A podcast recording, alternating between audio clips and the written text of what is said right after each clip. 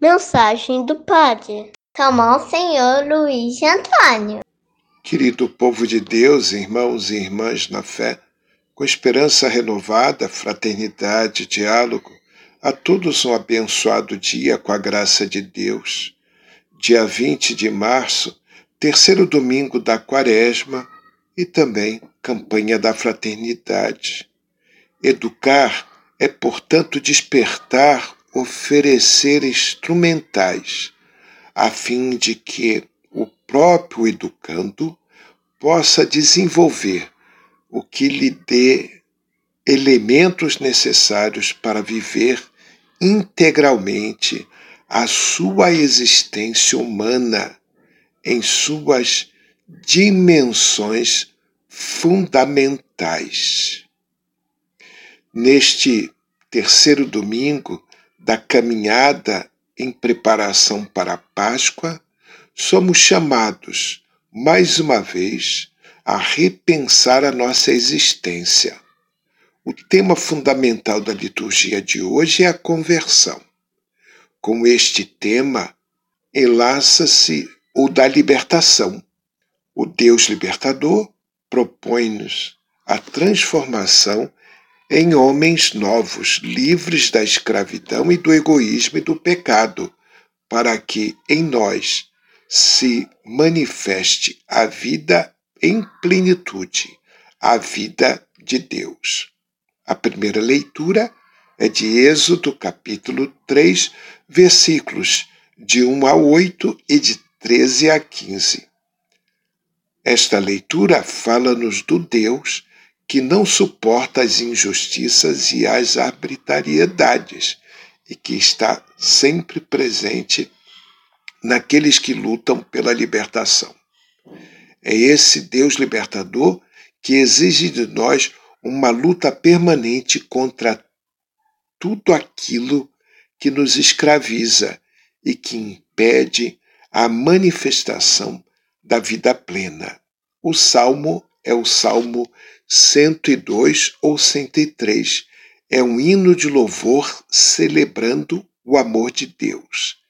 O Senhor é bondoso e compassivo.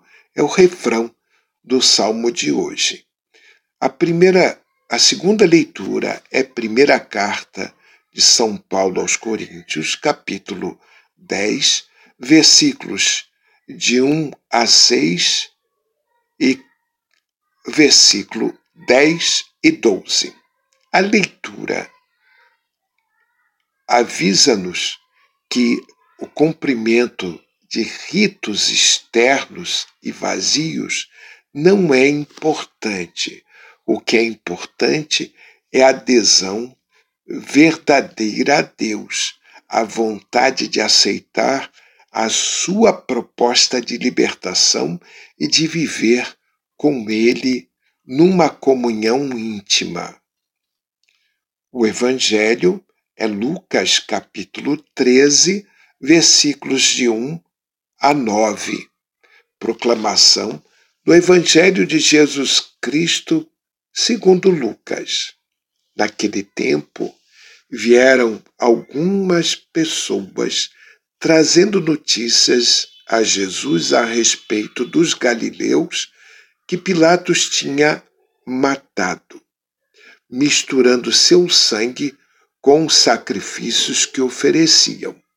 Jesus respondeu: Vós pensais que esses galileus eram mais pecadores do que todos os outros galileus por terem sofrido tal coisa? Eu vos digo que não. Mas se vós não vos converterdes, ireis morrer todos do mesmo modo. E aqueles dezoito que morreram quando a torre de Siloé caiu sobre eles? Pensais que eram mais culpados do que todos os outros moradores de Jerusalém? Eu vos digo que não. Mas se não vos converterdes, ireis morrer todos do mesmo modo. E Jesus contou esta parábola. Certo homem tinha uma figueira plantada na sua vinha. Foi até ela procurar figos e não encontrou. Então disse ao vinhateiro: Já faz três anos que venho procurando figos nesta figueira e nada encontro. Corta-o, porque está é, ela inutilizando a terra? Ele, porém, respondeu: Senhor, deixa a figueira ainda este ano. Vou cavar em volta dela e colocar adubo. Pode ser que venha a dar fruto. Se não der, então tu a cortarás. Palavra da salvação.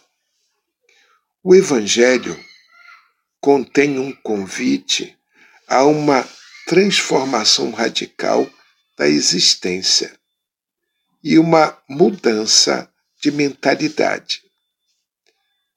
Há o recentrar a vida de forma que Deus e seus valores passem a ser nossa prioridade fundamental.